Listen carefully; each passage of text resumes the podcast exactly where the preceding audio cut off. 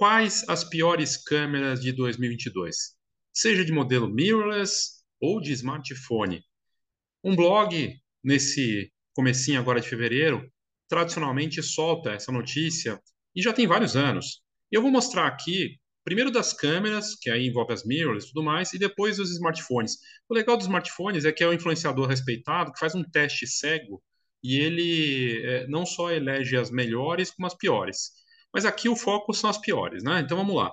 As desse ano, de 2022. O, site é o Photo Rumors, né, que é conhecido e sempre faz as publicações, lançou agora, é, no comecinho de, de fevereiro, as piores câmeras de 2022. E o grande prêmio ficou com a Pentax. Olha só que coisa, né? A Pentax levou o prêmio de pior câmera segundo a votação. A votação em aberto. Então, é, são os, os, leitores, os, né, a audiência aqui do site deles que fez a votação. E aí, é, a grande vencedora foi a Pentax KF, ela custa 850 dólares e é não é uma câmera mirrorless, é uma câmera uma câmera DSLR. Mas interessante, né? Quer dizer, ter esse é, essa a escolha. Ela teve na votação deles, ela chegou em 21% dos votos em primeiro lugar. E o segundo lugar da pior câmera de 2022 foi a Sony ZV-1F, com 14, quase 15% dos votos no percentual. Em terceiro lugar, a Nikon Z30, com 13,82%. A Leica M11 ficou com a quarta posição. E a Sony, olha só a Sony de novo aparecendo ali com a Alpha 7R5. Depois, na sexta posição, a Canon R10.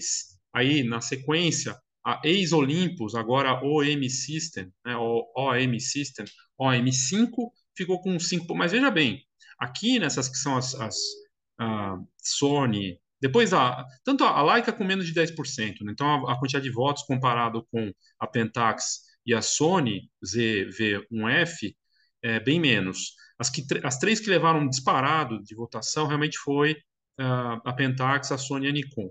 Mas as outras aqui, a Canon, uh, com a R10, aí a gente está falando de menos de 10%, quer dizer, menos de 8%. Aqui, no caso da Sony Alpha 7, Alpha 7R5, 7,71%. E a Canon R10 com 6,48%. A da Olympus, né, a OM System, que não é mais Olympus, mudou o nome, a OM5 com 5,70%. Aí você tem a Hasselblad X, X2D 100C, a Canon R7, a Canon em vários momentos aparece, de novo Olympus, OM System, OM1, a Sony FX30, e aí aparece a Panasonic, a Panasonic, a XT5 da Fuji, a XH2S e a XH2 da Fuji, elas aparecem aqui, mas elas não receberam nenhum voto.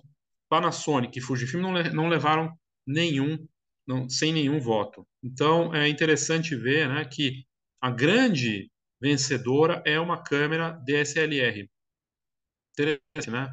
Da Pentax, que tem uma marca, tem uma história na fotografia, mas faz tempo que não tem um destaque no mercado. Aí vamos para. Eu, eu achei curioso porque eles não fizeram de 2021, talvez por conta da pandemia, porque não teve lançamentos, né? E aí ficou esse vácuo. Mas eles fizeram de 2020. Então, eu achei interessante trazer aqui para ver qual seria a pior câmera, segundo a votação da Photo Rumors, em 2020. E a grande vencedora, para minha surpresa, foi a Zeiss ZX1, aquela câmera de 6 mil dólares que vem junto com um Lightroom. Ela tem uma, é a única câmera do mundo que já vem com Adobe Lightroom embutido e que era um negócio diferente, né, com sistema próprio. A gente até fez matéria sobre isso e bombou na época, mas ela foi votada como a pior câmera.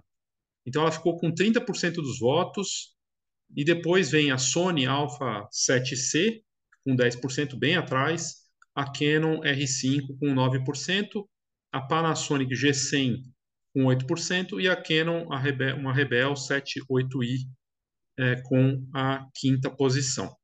Então é interessante né, ver que essa aqui era uma câmera que, nossa, com internet, coisa e tal, mas foi bem votada como uma das piores câmeras do mundo. Aí É legal esse aqui do Marquis. O Marquis é um, é um mega influenciador de tecnologia com milhões de seguidores no YouTube.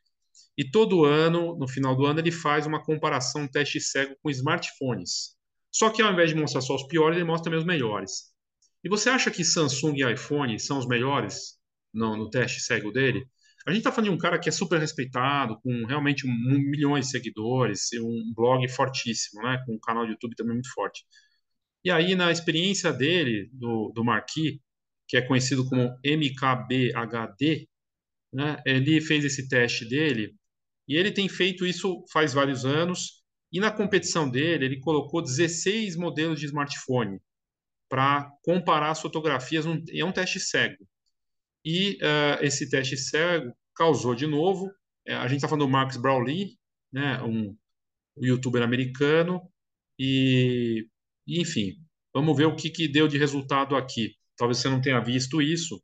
Eu achei interessante, tem até um vídeo que mostra o teste comparativo dele, que ele mostra até qual que é o melhor smartphone. O grande vencedor no teste dele, e não é a primeira vez, Pixel 6a.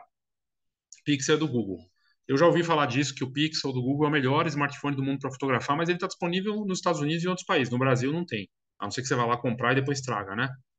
O Pixel 7 Pro está em segundo lugar, também do Google. O Google foi muito visionário na frente na astrofotografia com o smartphone, coisa que a gente só está vendo agora, Samsung lançando o S23 agora com esse recurso. E aí, em, terceiro lugar, uh, ficou Asus Zenfone 9. Né? Então, uh, e olha só que curioso, Uh, todos aqui da lista são é, modelos que nem são tão de marcas tão líderes assim, né? Oppo com o X5 Pro e o S22 Ultra ele ficou na quinta posição. O Realme 10 Pro mais ficou com a sexta. E o iPhone 14 Pro, que é tão celebrado e tem uma coisa de status, né, por ser Apple e tudo mais, bem atrás. E o Huawei que tomou na cabeça, perdendo o Android, né, alguns anos atrás, por conta da, da, dos Estados Unidos, o governo americano tirou né, lá o Android, eles ficaram, o Huawei Mate 50 Pro ficou na última posição, né, aqui de, dos melhores para fotografar. Agora, os piores para fotografar, segundo ele, e segundo ele, o pior para fotografar no teste cego, comparando as fotografias, e ele faz um teste sério, realmente, assim, é o Asus ROG Phone 6. Na segunda posição de piores, o Vivo X80 Pro, que tem lentes AIS, também é chinês e faz um sucesso, não foi bem. Xiaomi 12S Ultra, que é o modelo de ponta da, da Xiaomi, está em terceiro lugar. OnePlus 10 Pro na quarta posição. O iPhone SE terceira geração, que é o iPhone mais acessível, né? Também ali atrás na quinta posição. O Nothing Phone, que é um celular de blockchain, celular para NFTs ligados com Web3, ficou logo atrás do iPhone.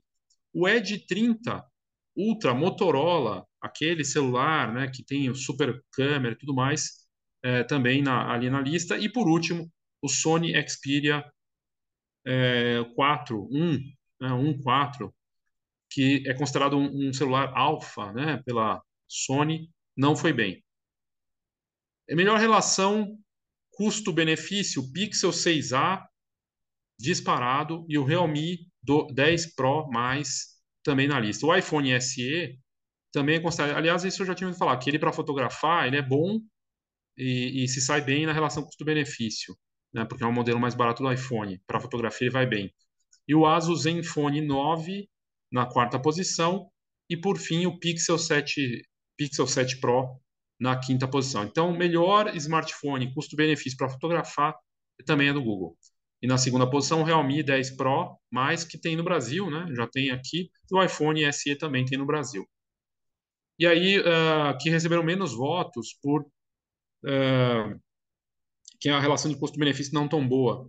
O OnePlus 10 Pro, na sequência o Xiaomi 12S Ultra, o Vivo X80 Pro+, em terceiro, o Motorola Edge 30 Ultra em quarto e o Sony Xperia 1.4 na última posição.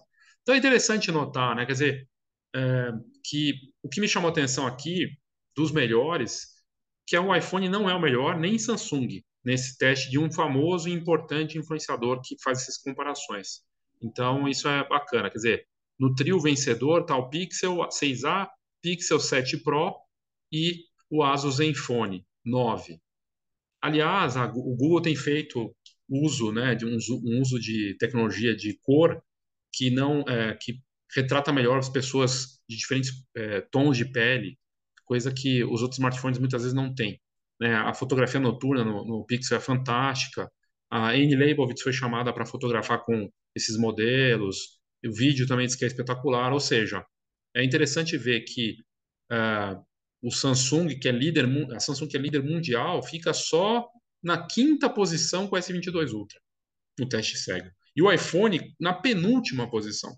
Né?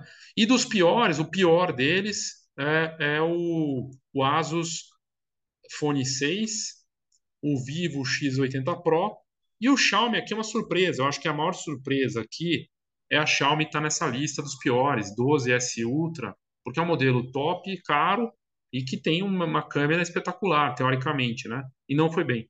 Então é interessante ver isso. E aí aqui está a lista dos piores e do, dos melhores smartphones, mas as piores câmeras de 2022, né? E segundo a publicação do Photo Rumors, nos, na votação foi a Pentax com uma DSLR e na sequência uma Sony, uma Nikon. Eu vou deixar os links dessa, desses três posts aqui é, no, no vídeo para você, se você quiser olhar, conferir, mas achei interessante porque é sempre bacana olhar esse tipo de, de avaliação, ainda mais porque tem o lado do teste, tem o lado da, da votação também, ou seja, não foi feito ao acaso. Ok? Então é isso, obrigado e até a próxima. Oh, thank you.